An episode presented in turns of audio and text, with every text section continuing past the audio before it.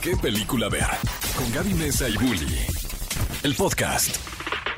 Cinefilos, bienvenidos a este nuevo episodio del podcast de ¿Qué película ver? Estamos muy felices y de verdad así con las garras de fuera para platicar de este estreno tan esperado en las pantallas de cine que es Black Panther Wakanda Forever. Y como saben, en este espacio ¿Qué película ver? Siempre tenemos diferentes invitados para que nos vengan a platicar pues sus gustos, sus posturas en cuanto a ciertos temas. Y el día de hoy tenemos una mesa bastante amplia de debate. Creo que nunca hemos tenido tantos invitados. Ahora resulta que todo el mundo quiere venir al podcast de qué película estamos felices, la verdad, de que, de que nos estén escuchando y que nos hayan acompañado.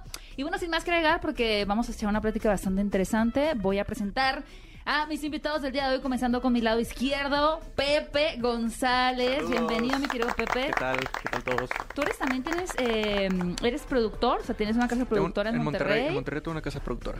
Aquí te puso también el productor que eres director y cineasta. Así es. ¿Le hacemos caso? Sí, y gracias, gracias. Míralo. qué, qué, qué halago. Tenemos un cineasta presente Así a platicar es. de esta película. Y también eres restaurantero. Así es, también tengo un restaurante que de hecho se llama Nolan. Mira. O sea, por Christopher Nolan en, en, en Monterrey también. Eso sí es ser fan, ¿eh? O sea, Soy- tener un sí, soy- restaurante y ponerle sí. Nolan. Sí, soy fan del cine y literalmente se llama Nolan. ¿Y cuál es de tu película favorita de Nolan? Interestelar Interestelar. y Memento. Y Memento. ¿Y la menos favorita? Uh, Tenet. Ay. Ah, ¿te, te gustó mucho a ti? Pues no, pero Eh, no diría que es mi menos favorita. Ok. Me ¿Cu- gusta cuál menos, es? yo creo que The Prestigious. Ah, bueno, ok, no la tenía contemplada. Sí, pero bueno. Eh, luego hablamos de Nolan. Luego Ajá. hacemos un debate porque Sí, también da para mucha tela de que cortar. Así y es. acá tenemos a nuestra queridísima Beca Salas. Bienvenida, Beca. Hola, qué emoción estar aquí en Exa. Tú estás muy emocionada por estar con nosotros, Beca. A mí me encanta que hayas podido venir porque tú tienes una. Bueno, van a seguir a Beca también en, en TikTok.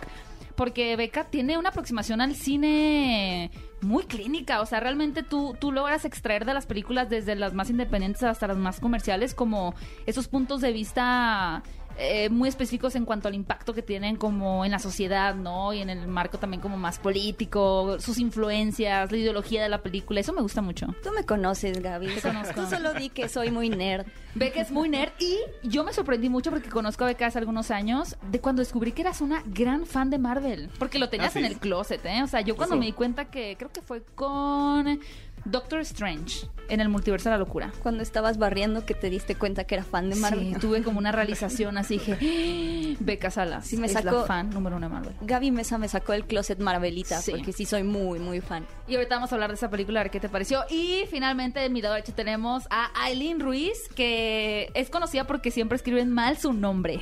Eh, escriben mal mi nombre, de hecho ya lo vi, lo escribieron aquí con Y. Está Eh, bien. Me llamo Aileen, pero se escribe Aileen, pero para todos soy Aileen. Aileen, y que ella también es una experta de dos cosas principalmente. Bueno, vamos a decir tres. A ver, ¿cuál es la De tercera? Marvel, eh, te encanta Marvel. Me encanta Marvel. A mí sí me encanta Marvel. Eh, yo no soy de closet, proud, me encanta Marvel. No, pues aquí nadie es. Bueno, ah, vamos Beca lo fue en algún tiempo. Yo lo fui, ya, ya estoy afuera. Ustedes también nos vamos a sacar el día de hoy del closet, amigos. Y tu segunda expertise es Taylor Swift. Taylor Swift. ¿Canción favorita de Taylor Swift? No me digas que qué difícil pregunta, contéstala. ¿Es cierto? No, ok, la primera que se me viene a la cabeza es Don't Blame. Don't Blame Me. Sí. Ok, y lo tercero es Crepúsculo. Crepúsculo. O sea, con Crepúsculo no me den cuerda porque no me callo. Ok. O sea, me encanta Crepúsculo. Bueno, ahorita vamos a jalar la cuerda, pero de Marvel. Ok, perfecto. También, también no me callo con Marvel. Muy bien, excelente. Que Aileen se ha visto envuelta en muchas polémicas por su postura positiva hacia la serie de She-Hulk. Me encanta Eh, She-Hulk. pero miren, hoy también viene enamoradísima de Black Panther Wakanda Forever, así que todos tenemos puntos de vista diferentes. Eh, los tres creadores de contenido que nos acompañan el día de hoy. Lo primero que les me gustaría preguntarles, si pueden contestar quien quieran, es si ustedes eh, sienten que esta nueva película de Marvel en dentro de la fase 4 realmente aporta algo diferente o sigue una fórmula que ya hemos visto antes. No, yo sí creo que es diferente. De hecho, creo que es la visión de Ryan Coogler lo que hace que tanto Black Panther 1 como Wakanda Forever se sientan distintas, como un mundo completamente aparte Sí, de lo que está construyendo Marvel afuera. Sí, o sea, para mí, sí, desde la primera película de Black Panther fue algo muy diferente, algo que tuvo un impacto cultural muy fuerte.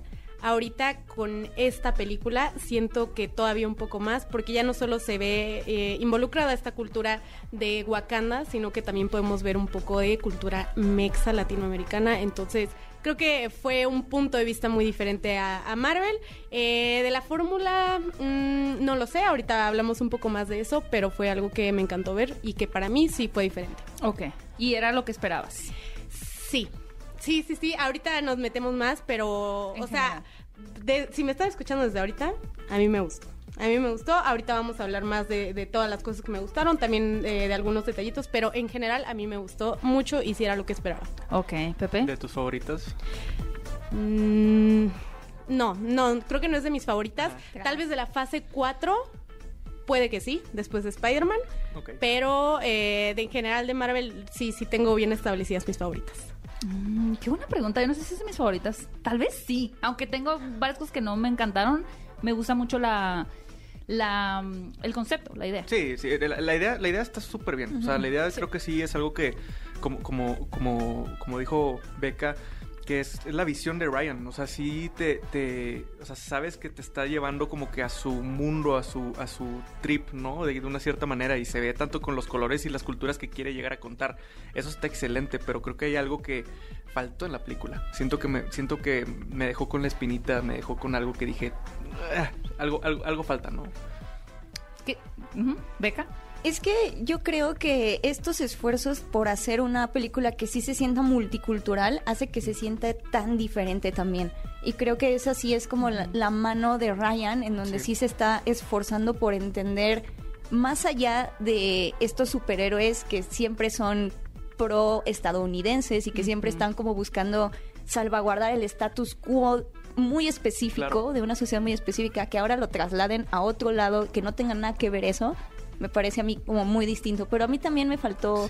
Me O sea, sí, faltaron por- cosas porque eso está bien de cómo, de cómo lo defienden, ¿no? De que cómo estás defendiendo eh, las culturas, cómo estás defendiendo un país que digo es un, es un país ficticio, pero te identificas con ese país o te identificas de ese país escondido que es uno es eh, Talocan y otro es este pues Wakanda.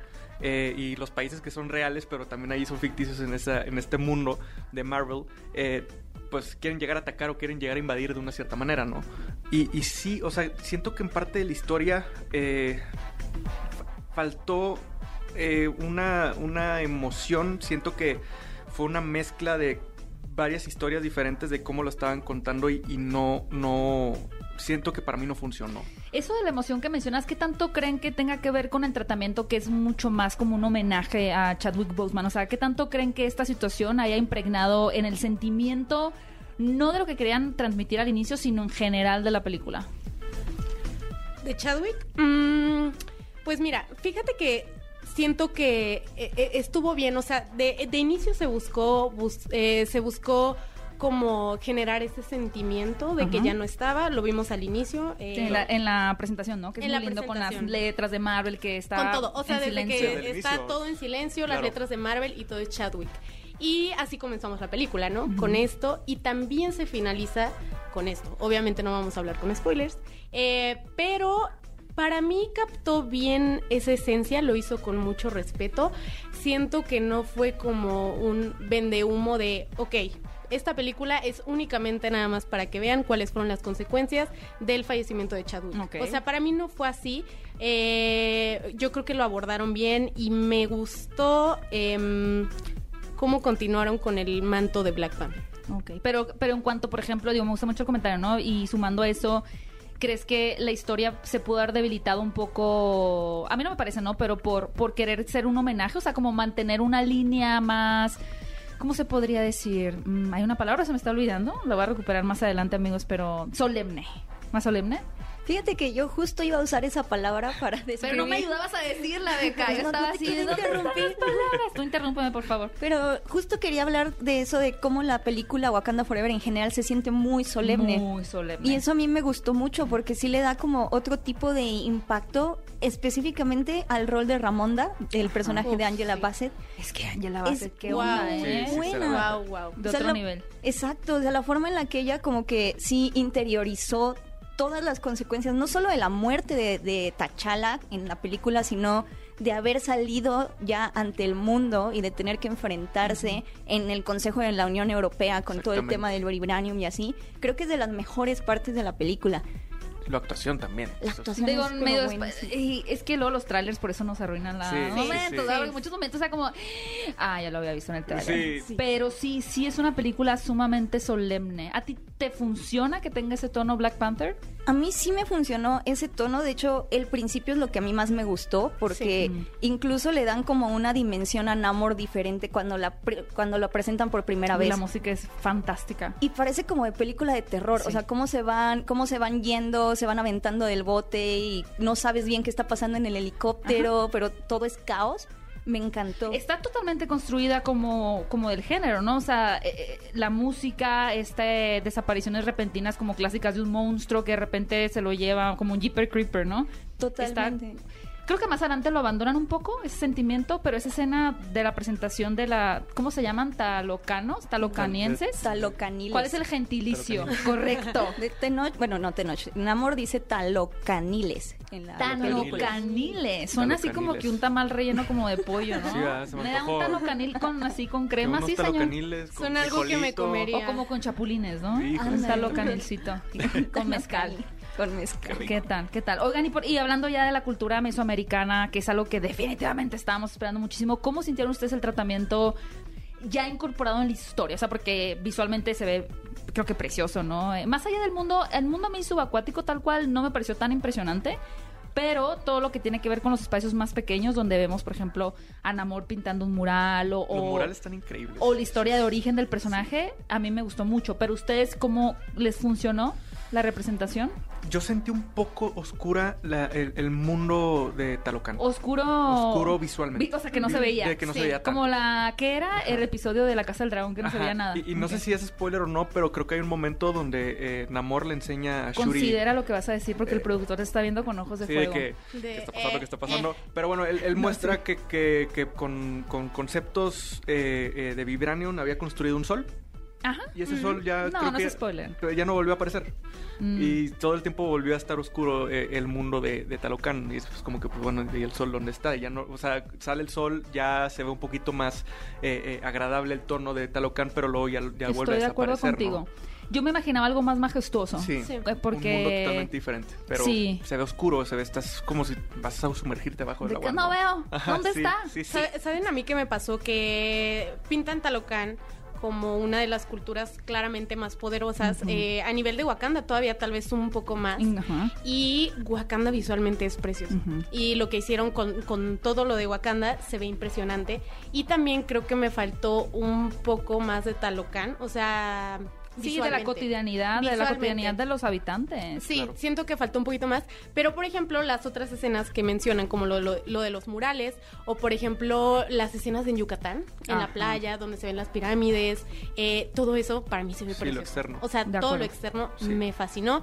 Eh, precisamente me pasó eso de, de la luz, así como, mm, me ¿Dónde? costando. Y no sentían que como Aquaman 1 decían, estos están, estos están aguantando la respiración. O sea, no Namor, ni Namora, ni pero los, los extras. Los extras. Sí, es como, Sí, ¿cuánto más sí, falta y, que y- y más que nada eso, lo- los ojos. O sea, era de que no, no los puedo ver El tanto. cloro. sí, el cloro. Que, que creo que es algo que resolvió muy bien James Wan en Aquaman 2. Claro. Sí, ¿eh? Con los efectos especiales. No sé qué tanto tenga que ver con estas marchas forzadas de efectos especiales que ha vivido Marvel como empresa. Sí. Que los efectos en Talo- Talocan no están tan bien logrados, ¿no? Según yo, incluso hay una escena específicamente donde le hacen un close-up al personaje de Namora y al de Josué Maichi, Ajá. que creo que hasta se ven como mal, bueno, un poquito mal pixeleados porque están como las Sí, como si ondas del mar, el pero pelo, no, ¿no? se ve bien su cara. Ah, no De me hecho, fijé. hay una parte también. Qué víboras, que- amigos, ¿eh? Sí, sí, no, Sí. hay, hay una parte. No, pues es la idea. Hay una parte donde Namor empieza a hablar cuando usted él está sentado en su en su pues, Trono. En su trono. Siento que se, que por que quieren Ah, hacer ese hay un efecto, desfase como un, de audio. un desfase de audio, ¿no? O Sí, sea, sí, sí había, sí había. ¿ustedes Yo lo noté eso? también. Sí. Que ah, se escucha sin que mueva la boca. Ajá, ajá, Sí. se me hizo muy extraño, como que no, siento que no empataba, bueno, pues, literalmente no estaba empatando, pero se me hizo muy raro. Como que tiene unos detallitos técnicos Ajá, por ahí la película, ¿no? Que llaman la atención. Sí, sobre todo en la parte de, de- del De agua, sí. porque en general es, es muy difícil ver alguna película cuando intentan retratar eh, los mundos submarinos, ah, de la que sea. Lograr que se vea natural, o sea, que todo coincida con el movimiento, que lo que mencionaban, o sea, de los ojos, de que no se vea de que "Oh, estoy eh, intentando abrir los ojos o estoy intentando aguantar la respiración. Creo que para el cine siempre en general ha sido muy difícil retratar este mundo eh, submarino y que se vea que se vea bien. Pero aún así, eh, a, mí- a mí, por ejemplo, de en esta situación de lo de la representación de México, me gustó más la parte de afuera que el mundo acuático. La parte de afuera. Sí, de acuerdo. O sea, lo de, lo de Yucatán, lo de las playas, la pirámide, Los todo eso. Los murales. Los Los murales. están espectaculares. Cuando veo que él termina a pintar el mural, en dije, fin. "Nah, este- Voy a dibujar a mi se esto". ve amiga. increíble. ¿A Sí. qué? y, sabe- y saben que también eh, los vestuarios. O sea, no, los vestuarios vestuarios son otro nivel. El sí. concepto en general de, o sea, el concepto ya de los guerreros afuera, que los puedes ver azules y la razón, la justificación de la historia de origen es maravillosa. O Sí. sea, está muy, como que todo el imaginario está muy, muy bien justificado, ¿no? De, de estos personajes. Los dialectos a mí fueron, o sea, Sí. la forma en la que hablan maya a mí fue lo que más me sorprendió.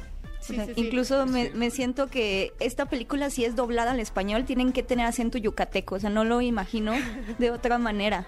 porque están Cuando Namor habla en inglés, por ejemplo. Exacto, ajá. Porque Namora nunca habla inglés. Siempre Sí, habla en, en maya, habla- ¿no? habla Maya, maya, sí. sí. O incluso Namor que tuviera como ese acento Sí. yucateco me parece me Sí, hace mucho sí, sentido sí, a mí. Sí, sí, Bueno, pero si lo llevas al plano real, ¿cómo sonaría el acento yucateco de Namor? A ver, amigos, ¿quiénes son buenos para los acentos? Híjole, yo no, no, Yo no soy malísima. Pero no es como Don Gato. ¿Sí? ¿No? yo soy malísima, pero me encanta escuchar Bueno, hablar no Don Gato, yucateco. es como penito. ¿Qué necesitas? No sé, o sea, estaría interesante. No sé quién hay. ¿us- ¿Alguien de aquí la vio en español, amigos? Nadie.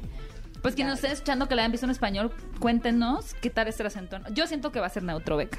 Qué Lamento mal. romper tu corazón. Sí, porque sí, lo, sí me gustaría escuchar así como volveré con mi ejército. No creo. Hablemos de Namor eh, y de Namora, pues que están interpretados por, Ma- por Mabel Cadena y por Tenoch Huerta. ¿Qué les pareció el, el antagonista? Porque Marvel siempre ha cojeado con los villanos. ¿eh? O sea, Sí, si algo. Marvel no ha hecho bien, es el trabajo de sus villanos. ¿Qué les parece Namor a ustedes?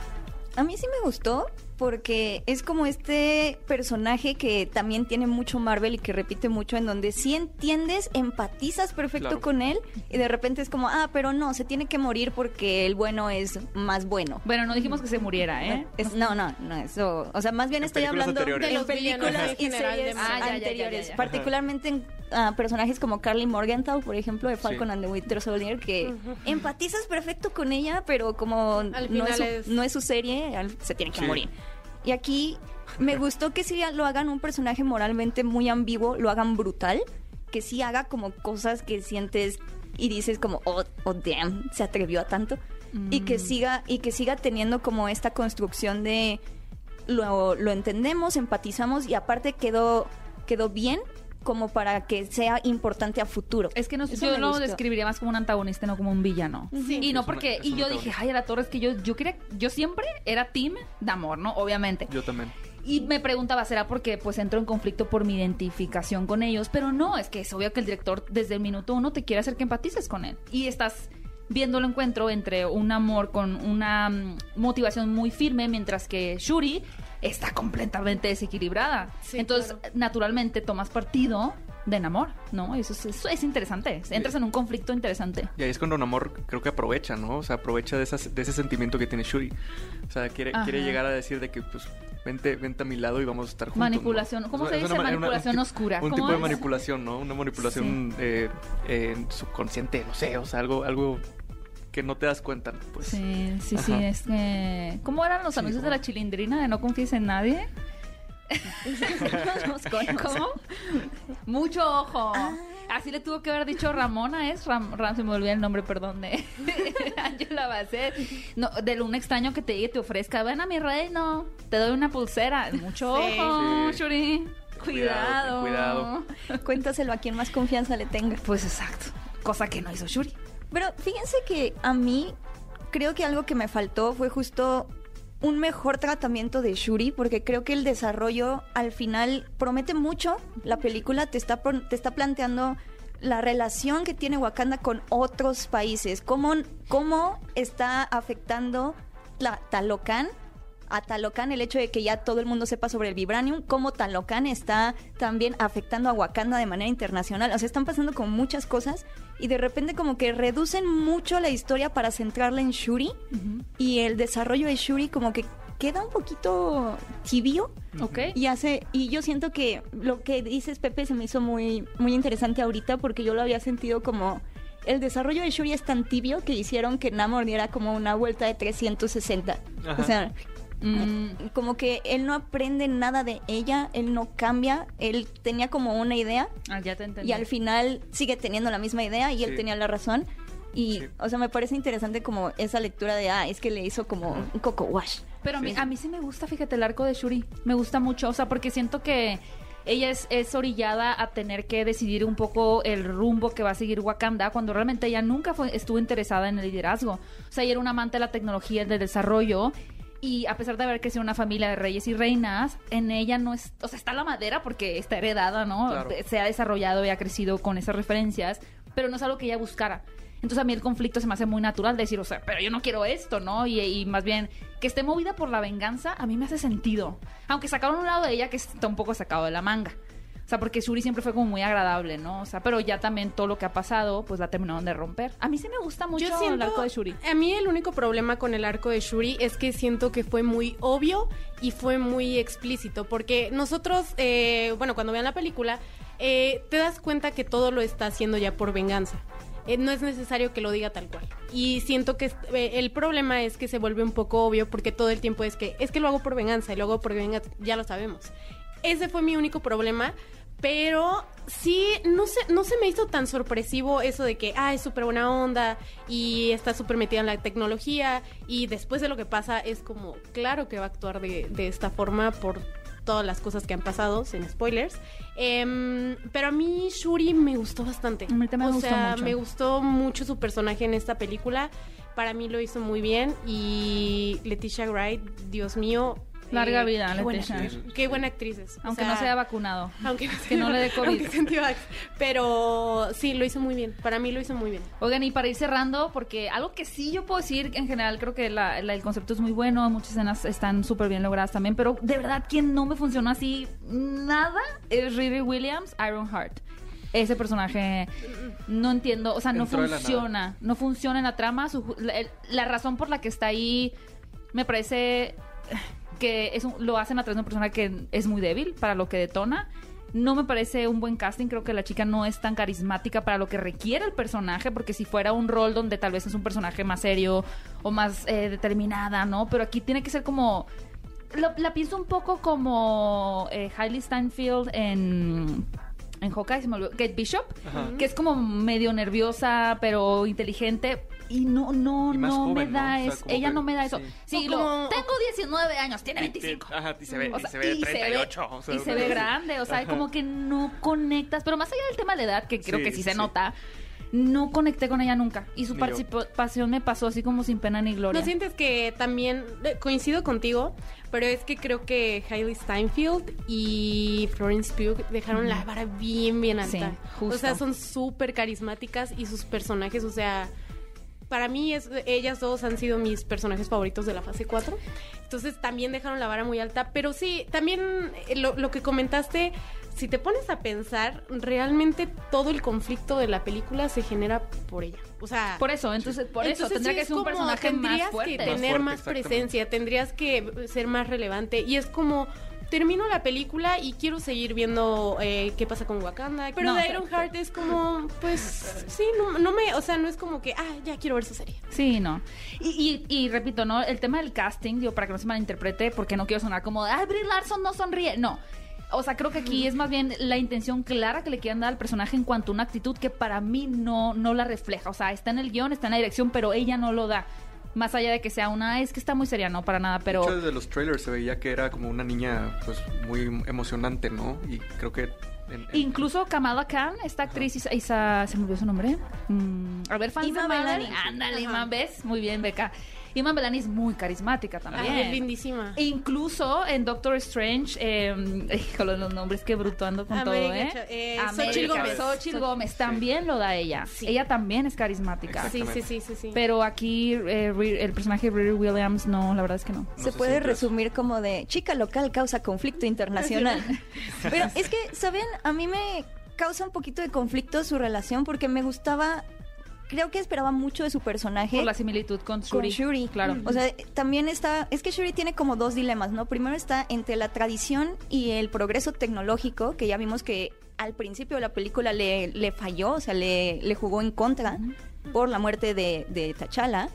Y luego también está el dilema de la venganza o no venganza eh, con Namor. Y el hecho de que Riri esté como tan débil, en, realmente como el- y que sea como nada más el, col- el comic relief. el- Tuvo que haber sido como un sostén, ¿no? O sea, lo que yo lo que dije en, en- en un video que hice es que Riri Williams no termina de funcionar ni como un espejo para el personaje con el que pueda tener una identidad y un soporte, ni como un vaya eh, como un complemento o antagonista que le dijera, no, eh, así no es, o sea, como que hubiera una, una confrontación de fuerzas, eh, teniendo un perfil similar, pues que son amantes de la tecnología, inteligentes y tal, como que se siente muy vago el personaje de O incluso que Shuri sea como ese contraste también, Ajá. porque ella es completamente MIT, ¿no? Ella está bien enfocada en el desarrollo tecnológico. Y de hecho, aparte nunca nos explican cómo hizo esa cosa Exacto. monstruosa, ¿no? Nada más está ahí por no. Pero Solo a ver, tengo una pregunta así, siendo yo no tan clavada de los cómics. La idea, o más bien la idea de Kevin Feige, el presidente de Marvel, sí es que ella se convierta, entre comillas, en una en un derivado del legado de Iron Man o no. Pues en los cómics, de hecho, ella sí es como su sucesora. O sea, ella sí, Tony Stark la nombra la nueva Iron Man, pero ella dice, no, no soy Iron Man, soy Ironheart. Y No soy la nueva Britney Spears, soy la primera Katy Perry. Exactamente, tal cual. Entonces, Así dijo, así dijo Katy Perry. Entonces, en los cómics como que sí hay como esta herencia espiritual de Iron Man y es parte de los Young Avengers y me parece que también de los West Coast Avengers y es como el personaje tecnológico que usa la armadura. Ok, pues no, eso no se entendió aquí. No, Sí, para nada. Pues no me quedó Para claro. nada. Ok, amigos, pues ya estamos llegando al fin de este debate. Por último, eh, me gustaría saber sus impre- impresiones generales y por qué creen que la gente debería de ver esta película en Cinepolis. Bueno, eh, para mí fue una película que me gustó mucho. Podría ser de mis favoritas eh, de esta fase 4. Creo que vale mucho la pena. eh, ustedes como, no sé, como mexicanos, siento que está muy padre ver eh, la representación de nuestra cultura a, a esta escala que es Marvel. Entonces, eh, para mí fue muy emocionante ver todo eso. Eh, ver el mundo de Wakanda de nuevo me parece fascinante. O sea, para mí, por eso, por eso las películas de Black Panther a mí me fascinan, porque retratan la, la cultura de una forma muy diferente. Entonces, esto me gusta mucho. Es una película que vale completamente la pena y no se la pueden perder. La verdad, a mí me gustó un montón y yo creo que a ustedes también les va a gustar mucho. Muy bien, muy buen aporte de Aileen Ruiz. Beca Salas. Sí, la verdad es que yo también creo que es una buena película, es una película que sí se siente diferente, que tiene propuestas bien distintas y que sí los personajes vibran de una manera muy específica y que literal brillan. En- Namor es uno de los grandes héroes de esta cinta, es muy buena y a pesar de que yo siento que pudo haber tenido escenas que fueran más impactantes y pudo haber tenido como una resolución que fuera también emocionalmente más impactante. Creo que vale la pena verla en el cine porque las dos horas 40 minutos no se sienten. Hay un montón de cosas que, que, te dan muchas ganas de seguir explorando, de seguir viendo, que te quedas con muchas ganas de, de seguir adentrándote en estos personajes y por eso creo que vale mucho la pena verla y también porque sí es una digna sucesora de Black Panther Sí, porque a veces queremos, la comparamos con Avengers Endgame y es como, a ver, la secuela de una película en individual. O sea, también creo que tenemos que poner los pies en la tierra y ser conscientes de la escala que se está manejando. Nuestro queridísimo Pepe, que... Pues como dice Aileen y como dice Beca, la neta, creo que el, tipo de choque de culturas y de cómo esas mismas culturas eh, eh, se convierten en, una, un tipo de unión, ¿no? Un tipo de, de ok, quiero entender esta cultura eh, de, de Wakanda y esta cultura de Talocan. Ese tipo de cosas que vemos, pues no se ven en otras películas de Marvel. O sea, la neta, creo que la gente tiene que ver esta película porque sí es algo diferente. O sea, creo que lo que hace Ryan Coogler sí es algo que, la neta, cumple. O sea, cumple y es algo que es más allá de cualquier otra película o cualquier serie de Marvel. Excelente, amigos. Y pues ya nos cortó el productor, hay que, hay que sigue aquí, hay que grabar en otro programa, pero si no yo me seguía con ustedes hablando. Pero eh, muy bien, Aileen, ¿cómo te pueden seguir en tus redes sociales? Eh, en todos lados me pueden encontrar como Aileen. Les voy a decir cómo, cómo se deletrea, porque Dios mío, eh, siempre es un problema. Mi nombre es A-I-L-E-E-N de Ruiz. Así en todos lados, en TikTok, en Instagram. Ok. Perfecto. Y bueno, si son fanáticos de Taylor Swift y de Twilight, ahí pueden encontrar al experto. Por ahí, por ahí platicamos mucho de Marvel y de Taylor Swift. Perfecto. Beca Salas. Aileen es muy simpática en sus TikToks, deberían seguir. En la vida real no tanto, pero en los TikToks sí. Y Gaby me hace bullying. Suscribo. A mí me a mí me pueden encontrar también en todos lados como Beca Salas. También es un poco tricky mi nombre porque tiene una K en medio. Es B de burro E C K A Salas de Salas y Cocinas. Ahí es, ahí me encuentran nerdeando. Sala- salas de cine. Excelente, mi querida Beca. Y Pepe, ¿cómo te pueden encontrar a ti? Pues me pueden encontrar como arroba pepe, P-E-P-E, no Pepe de Pepe, eh, GG33. Excelente. Y recuerden que cada miércoles tenemos un episodio de podcast con diferentes invitados, diferentes temáticas para que nos den ahí corazoncito en, en- en los podcasts y puedan estar atentos a lo nuevo que publicamos. Pepe estuvo con nosotros la semana pasada en el programa de Radio Vivo. Muchas gracias, Pepe, por volvernos, Gracias, gracias. por volvernos a acompañar. Por aquí, Pepe Pecas, pica papas con un pico, pica papas, Pepe Pecas. Y cinéfilos, recuerden que pueden escucharnos en vivo todos los sábados 10 de la mañana, en punto a las 10 de la mañana, con mi querido Bully, para platicarles de los estrenos que llegan a las salas de cine, noticias, recomendaciones y mucho más. ¿En qué película ver? En XFM 104.9. No olviden seguir las redes de Cinépolis en todas partes. Se me pueden seguir como arroba Gaby Mesa 8 en Twitter y en Instagram. Muchas gracias por habernos acompañado y nos escuchamos en un próximo episodio de ¿Qué película ver? Ve a Cinépolis y utiliza el hashtag qué película ver. Escúchanos en vivo todos los sábados a las 10 de la mañana en Exa FM 104.9.